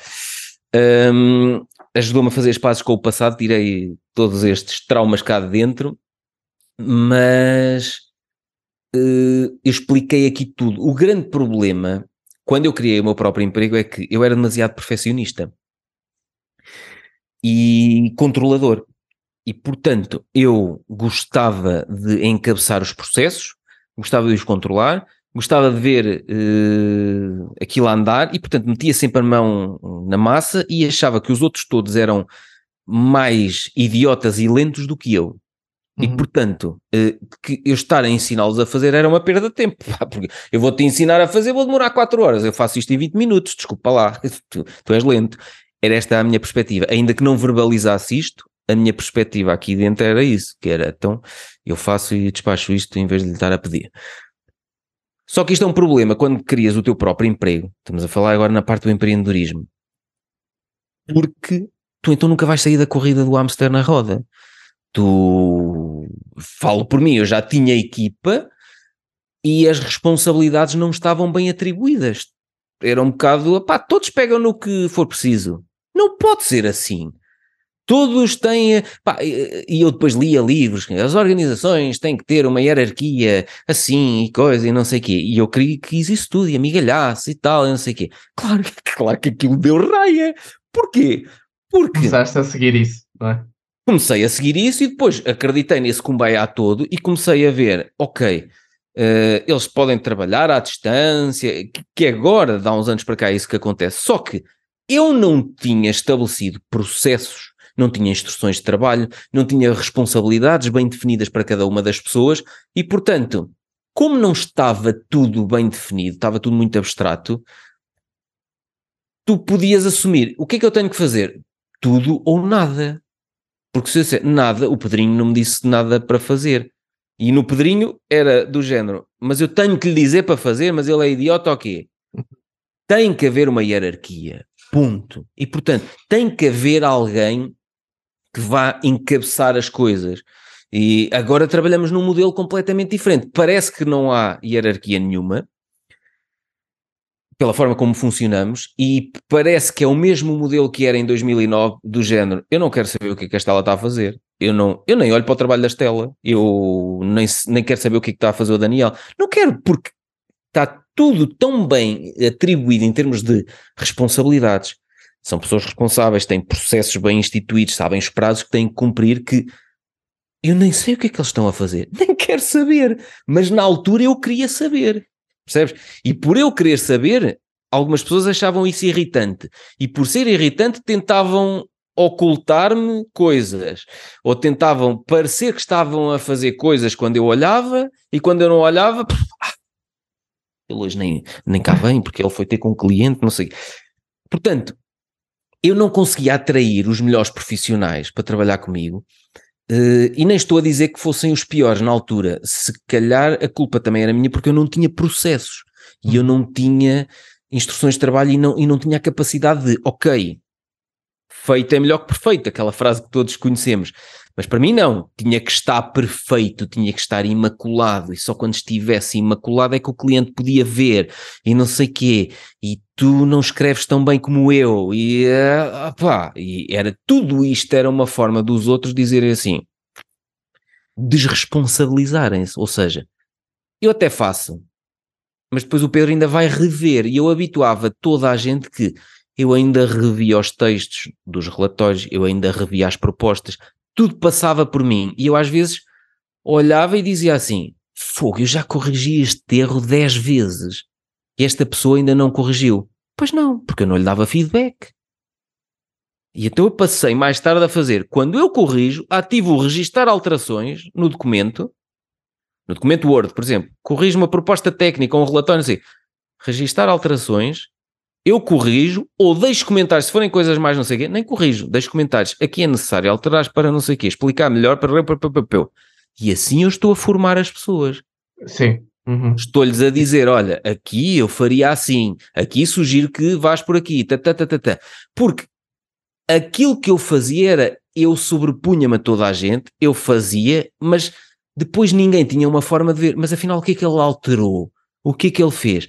E assumiam aquela coisa de, eu faço ainda que não esteja bem, depois ainda passa por ele, ele depois é muito perfeccionista, fica fixe quando passar por ele.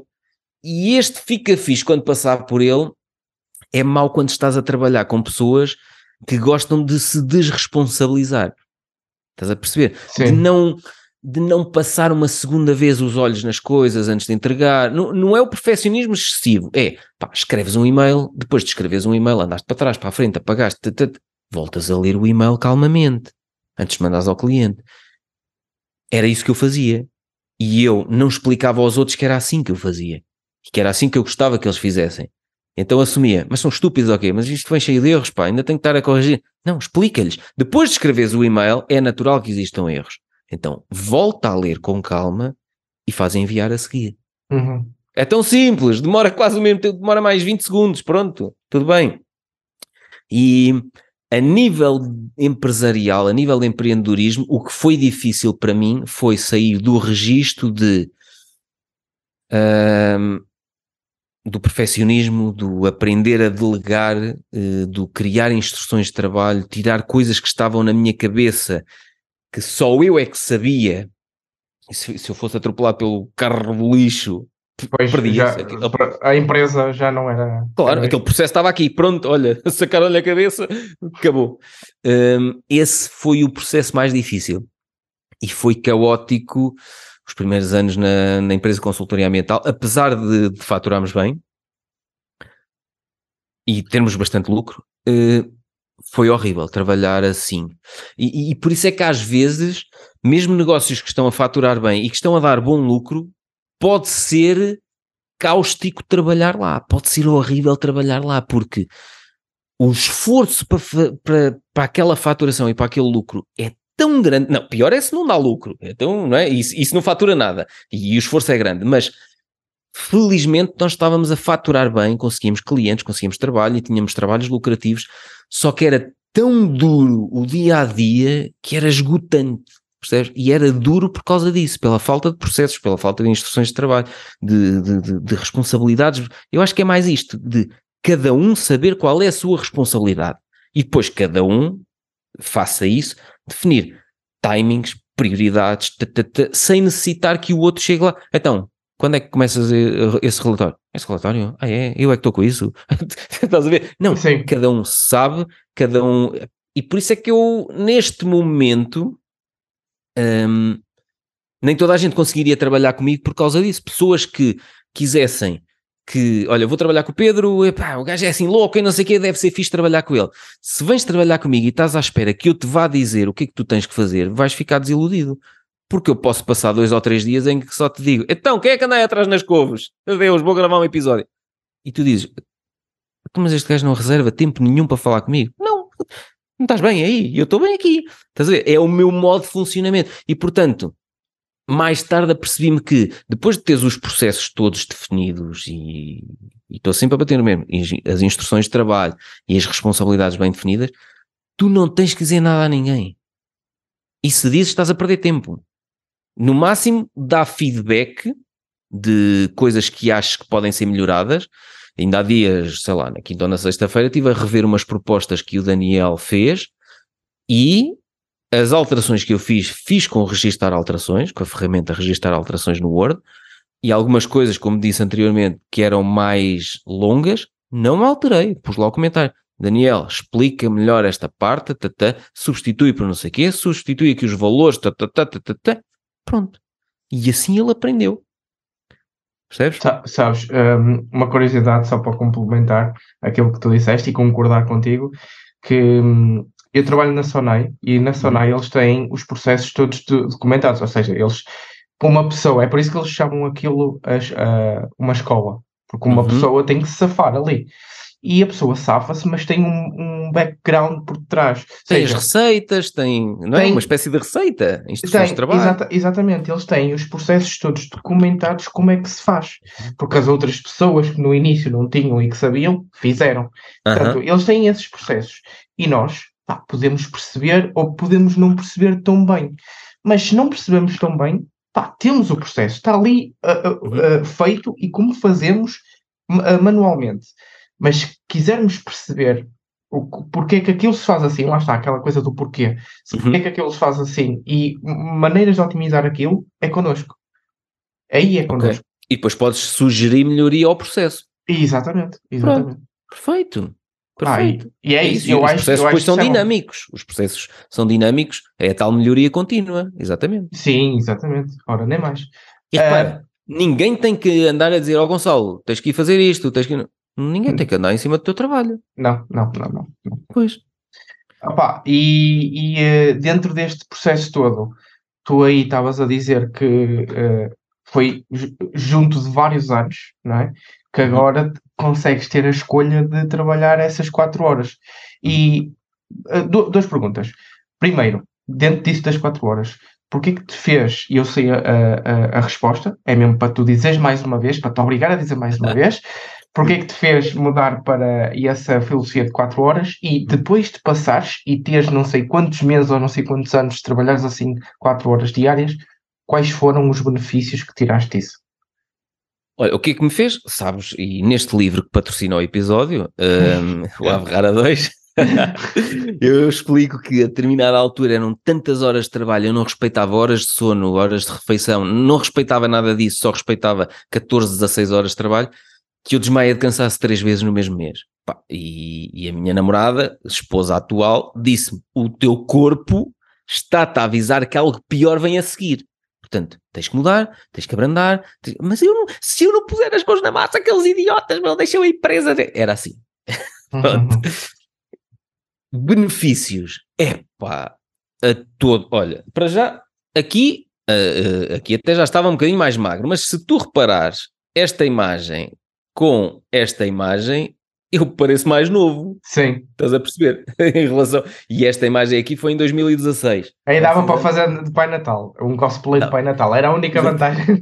era a única vantagem, exato. Não, mas agora dá melhor, olha, agora tenho barba toda branca, se ia deixar crescer, eh, mas a minha barba também não cresce quase nada. Agora não, não. Tinha que andar para aí um ano para, para fazer de Pai Natal. Mas uh, vantagens, epá, olha. Primeiro, as minhas relações pessoais melhoraram a todos os níveis. Uh, tenho tempo para os meus pais, uh, tenho tempo para, para, para, a minha esposa, tenho tempo para os meus amigos, tenho tempo para, uh, como eu sou curioso, tenho tempo para aprender mais coisas com os livros, com os podcasts, com os vídeos. E depois, em termos físicos, mudou tudo completamente. Porque até a minha pele Ouve, isto pode parecer estúpido eu estar a dizer isto, mas até a minha pele, pá, pontos negros que se acumulavam no nariz e não sei o quê, por eu conseguir ir à sauna, não, não há pontos negros, não há nada. Melhorou tudo, melhorou tudo na minha vida pessoal e profissionalmente. Epá, tenho uma vida super relaxada, as pessoas que trabalham comigo gostam de, de da forma como nós trabalhamos assim portanto não, não tenho razão nenhuma para voltar ao velho modelo de. Hoje, à hora do almoço, estávamos a falar nisso de. Uh, a minha mãe também foi, era empregada no hospital até se reformar e foi habituada sempre a correr, tratar dos doentes e levantar isto e aquilo, tata, e ela ainda mantém esse registro de agora não sei o que tal, levanto-me de manhã porque eles vêm cá almoçar, mas é preciso levantar-te às oito da manhã porque vamos almoçar aí contigo. Ela, opá, oh Pedro, mas sabes que é o meu registro, tata, tata, tata. e eu, falámos nisso hoje ao almoço, e eu, mas não sentes que eu estou melhor desde que estou mais calmo? Ela, sim, mas eu acho que já não consigo mudar. Eu, mas não achas que me fez bem a mim? A minha mãe está a dizer que já, pronto, já é o registro dela, que às vezes até queria abrandar um bocadinho o ritmo. E, e, eu depois até lhe disse, mas és feliz assim? Não te faz diferença? Ah, não, não, sou feliz e durmo bem. Pronto, então está bem, está tudo bem. Mas a maior parte das vezes não és feliz assim. Não dormes bem, uhum. cansas-te muito, estás a perceber? Um, não quer dizer que isto funcione para toda a gente, porque muita gente, quando tem muito tempo disponível, não sabe o que é que há de fazer com o tempo. Aconteceu-me no início, quando comecei a delegar tudo no, na minha equipa, eu chegava aqui, eu tenho aqui este meu gabinete separado dos, dos outros membros da equipa, e eu cheguei a estar aqui, já confessei isto noutros episódios, cheguei a estar aqui, tipo, não tenho nada para fazer, o que é que eu vou fazer agora? Mas eu ainda estava naquele registro de transição de, de antes, estava sempre com as mãos na massa, deleguei tudo, tínhamos os processos, instruções de trabalho, não sei o quê, e chegava a haver alturas em que eu assim punha-me a olhar lá para fora. E, e o que é que, qual foi a sensação? Porque eu vou te ser Não, foi horrível. Foi, foi, foi, foi, quase uma sensação de eu estar a, a, a desrespeitar a minha equipa e a explorá-los. Senti isto, tipo, então os gajos estão a trabalhar e eu estou aqui, meu. Mas mesmo assim não te sentiste, não, não te sentias completo, não é?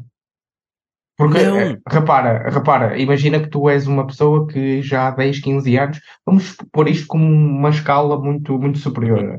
Uh, 10, 15 anos, trabalhas há 10, 15 anos durante 10, 12 horas por dia. Pá, depois tens, um, depois vens para cá com um novo estilo de vida que é 4 horas, só trabalhas 4 horas por dia, tu parece que não te sentes, não te sentes completo. Portanto, tu tens, tiveste Mas eu tinha um objetivo. Estas 4 horas por dia era colocar, colocar pronto, contexto familiar, melhorar relações, melhorar aquilo que era. Estudar. Sim. Porque estudar mais, aprender mais, estás a ver? Sobre os investimentos na bolsa, sobre empreendedorismo e como é que outros fizeram assim, como é que os outros meteram os negócios de subscrição, como é que. Tata, pumba, depois falar com o designer, falar com não sei o quê, agora vamos alterar o site, e já não dá, agora aí não sei. Ou estar sempre a fazer isto, para fazer isto é preciso tempo. Então eu tinha isso definido como objetivo e, e então percebi, quando tiver tudo delegado, instruções de trabalho, tudo, né, e delegado tudo na minha equipa, vou finalmente ter tempo para isto. Uhum. Quando chegou à altura em que eu tinha tudo delegado, eu estava naquele processo de transição de tipo o junkie que facilmente volta atrás, estás a ver? tipo, ex, vou começar a beber outra vez. Eu, eu estive ali naquele processo de opá, que se lixe, vou, vou lá e ajudá-los. Porque eu às vezes sentia, via-os atrapalhar assim, e pá, agora caiu aqui não sei o quê, tá, tá, tá, e eu tive que me obrigar a desligar do género, Pedrinho, vai lá para dentro, para o teu gabinete. Ai, agora está aqui o contabilista, pá, que chatice, está-me agora aqui um processo tão chato por causa das finanças, agora pedindo... Pedrinho, eu ouvia aquilo e pensava logo, eu sempre achei que tinha que fazer isto ouvia e dizia assim: Mas uh, precisas que eu te ajude? Tal, metia logo as mãos. tipo, sai daí, sai daí, que eu falo contra lista, eu leio já para as finanças. Para mim foi uma coisa terrível. Sei lá, os primeiros meses, nem digo dias, meses. E, e às vezes ainda me acontece. Há dias tivemos um, um projeto. Uh, veio um, um projeto num, num, projeto na Madeira, uh, um cliente que vai construir um projeto na Madeira e, e, chegou aí o pedido de proposta e não sei o quê, e o Daniel, olha, temos aí uma proposta e não sei Ele normalmente nem, nem me diz, porque eu digo, não quero saber, manda e tal, E ele, olha, temos aí um pedido de proposta de um projeto XPTO, não vou dizer o que é, para a Madeira. E eu, uts, nem te metas nisso, nem quero saber disso para nada. e eu, ele sabe que eu sou assim, que é tipo, não quero, isso não quero isso para nada. Os nossos clientes são espetaculares, crescemos com os que temos, esse é novo, nem eu quero para nada. E ele, sem dizer nada, e eu gostei disto, começou, fez videochamada com o cliente, fez proposta, mandou aquilo e aquilo foi adjudicado, ganhámos o trabalho. e depois só me disse quando o trabalho estava ganho. e eu adoro tu, isso. Enquanto tu disseste isso. que. Opa, nunca, nunca eu, disse, eu quero saber disso, meu. Tu, ui, nem te passas, isso é uma área, ui, é uma tra... nem te metas nisso. E ele, pumba, meteu-se e ganhámos o projeto. E então, conclusão, depois uh, ia ter uma videochamada com o investidor, o investidor era espanhol, e, e ele disse: Ah, vamos ter videochamada e não sei o que era. E eu pensei assim: será que eu devia estar? Mas ainda é aquele registro do Pedrinho antigo, vai meter as mãos, não sei o quê. E eu falei com a minha esposa e eu, pá, nem sei, olha, eu gostei disto, o Daniel fez isto, foi contra o que eu queria, pumba, ganhou o projeto, se calhar, olha, eu até falo bem espanhol, se calhar vou entrar na videochamada dela. Não vais! Ela disse-me, não vais. E eu, ui, até isso para, parece o Pedro a falar. Eu, e ela, não, se tu lhe disseste que não, que não querias o projeto e ele foi contra ti e ganhou o projeto, dá-lhe agora esta possibilidade de ele encabeçar uma coisa que tu não querias. Dá-lhe a possibilidade de ele te provar que ainda bem, que ganhou, não sei o quê, não vais tu agora para, para a videochamada, não sei. E eu assim, exatamente foi bom ela dar-me na cabeça, porque ainda de vez em quando ainda tenho aquele resquício de pá, eu gosto de ajudar, é, é uma cena, estás a ver? E se eu tenho tempo livre, não tinha episódios para gravar, não tinha, pronto, olha, em vez de ir ler o capítulo do livro do Gary Vee que eu estava a acabar de ler, vou, pronto, vou entrar na videochamada com o Daniel. Não vais! Top! Mas é, é uma coisa que tu tens que constantemente estar a lutar contra ti próprio e contra o tu que foste no passado. Uhum. É, eu tenho o Pedrinho e o Pedrão. É o fofinho e a besta. Então, é, pá, é, é, como se eu fosse, como, como se tivesse uma, uma bipolaridade qualquer, e então às vezes o fofinho diz, ah, vou não sei o quê, oh, oh, oh. não vais porque isso já é o registro Amster na roda, não vais porque já vais ter que ficar depois das seis e meia no escritório, não vai, acabou, já me convidaram para lives uh, às nove da noite, Pá, e até eram coisas onde eu queria entrar e disse assim, olha, era fixe fazer uma live com esta pessoa, até... eu disse, Pá, às nove da noite não faço, a essa hora só estou a dar beijinhos ah, uh, em casa, a ver filmes, uh, se for a outra hora, tipo às duas ou às duas e meia da tarde, para mim pode ser. E essa pessoa dizia, não, mas as minhas lives, eu lembro-me, ele disse, as minhas lives são sempre às nove da noite. Pronto, opá, olha, obrigado pelo convite, mas muito cedo. Não, não me desvio. Não desvias. Olha, não. assim como tu tens, um, como tu tens o teu, o teu objetivo de dar beijinhos à tua namorada, a partir das seis. Já não é namorada, esposa. Uh, esposa eu disse esposa. namorada? É que como estamos casados só há dois meses. É, é ainda tenho que converter. É muito recente ainda, exato. E eu tenho que dar à minha daqui a, às quatro, quatro e tal.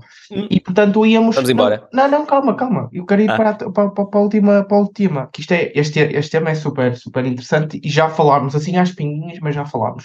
Uhum. Que é muitos dizem, muitos agora no, em 2020, por causa de estarem em casa, não sei o quê, isto, este tema é de, é de investimentos, ok? Portanto, vamos uhum. aqui para, para, o, para, o, teu interesse mais recente. Uhum.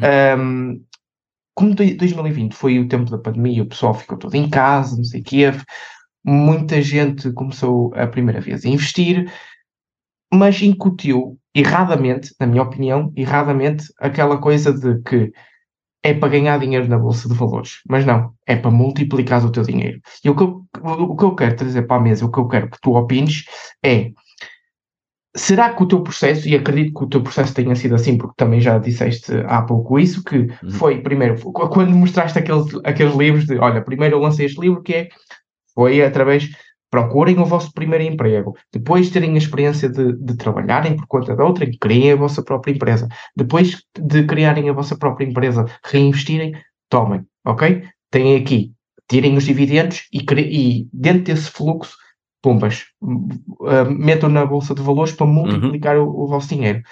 Será que isso é uma boa estratégia? Sempre foi a tua estratégia e continua a ser? Ou seja, uma pessoa sai da faculdade, uh, ganha, uh, ganha, começa a ganhar o seu dinheiro, o próximo objetivo é poupar e investir para depois criar as suas, as suas próprias, os seus próprios projetos ou ter rendas extras para depois investir cada vez mais e o ciclo se voltar a repetir. Ou seja, sair da roda do rato e entrar neste ciclo de prosperidade financeira. Será que isto é realmente o que as pessoas deviam se focar ou deviam se focar que, pá, vamos ganhar dinheiro na bolsa?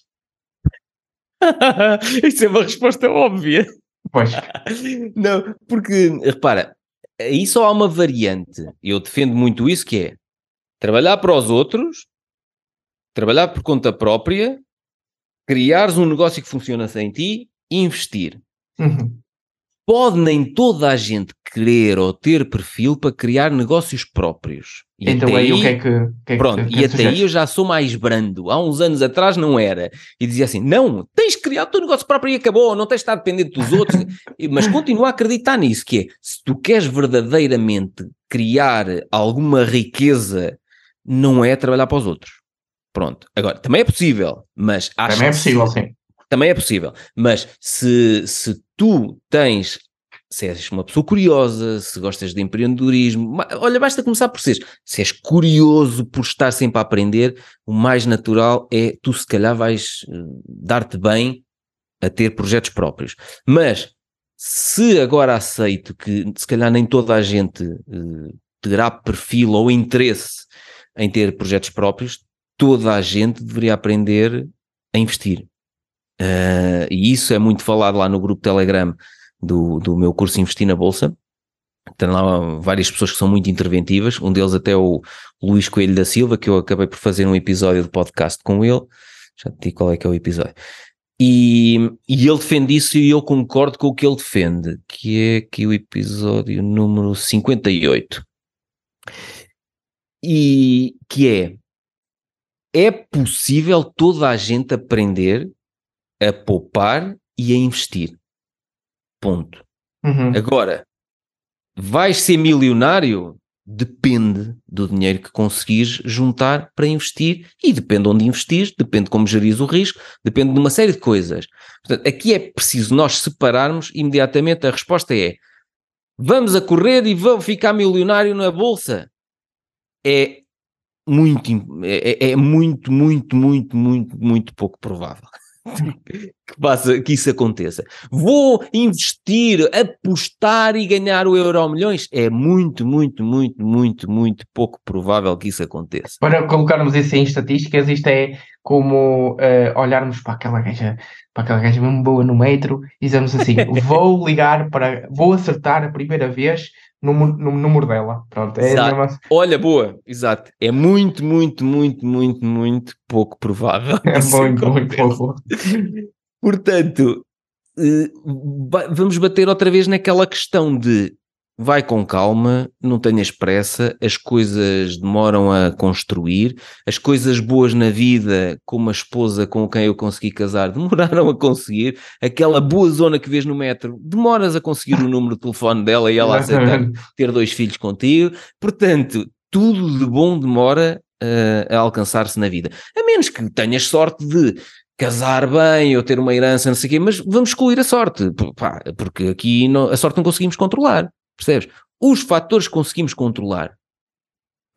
É possível eu trabalhar para outros, nunca criar o meu próprio emprego e aprender a investir e fazê-lo regularmente, pagar a mim próprio primeiro, regularmente investir, eh, nem que seja em ETFs, fazer DCA e ao fundo não sei quantos anos ter ali um pé de meia espetacular. É possível. Portanto, tirem da cabeça aquela coisa de Uh, só quem cria empresas ou quem cria negócios é que consegue ter uma vida mais desafogada. Pá, tu podes perfeitamente trabalhar para outros. Uh, as pessoas que trabalham comigo têm uma vida relativamente desafogada. Percebes? Não trabalham ao fim de semana. Uh, o Daniel aparece aqui ao fim de semana, mas porque quer. Uhum. Porque quer, não trabalham ao fim de semana, não tem que fazer horas extra e, portanto, é possível tu trabalhares para outros num ambiente descontraído, tens uma vida desafogada e, ao mesmo tempo, parte do, do dinheiro que ganhas, poupas, pagas a ti próprio primeiro, usas para fazer umas viagens, para investir, tata, é possível. Portanto, acho que já respondi, não é? Basicamente, se estás à espera de investir na bolsa para te tornar milionário, porque viste o tipo que investiu na GameStop, na AMC e apareceu de Lamborghini e não sei o quê.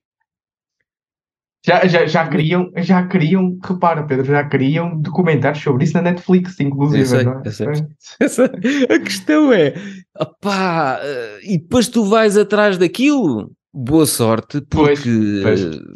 Pronto, se acreditas que, que as coisas vão assim, assim tão rápido. Agora, há alguns que tiveram sorte e que saíram a tempo. Há, agora da experiência que eu tenho, já houve tanta coisa que me correu mal quando eu entrei de ego inchado que eu penso assim: eu se calhar sou aquela franja de gajos que não tem sorte e vai levar pancada. Portanto, deixa-me lá gerir melhor o risco, perceber as coisas. E, esta maturidade ao longo dos anos trouxe-me isso, que, uhum. é, que eu não tinha há muitos anos atrás.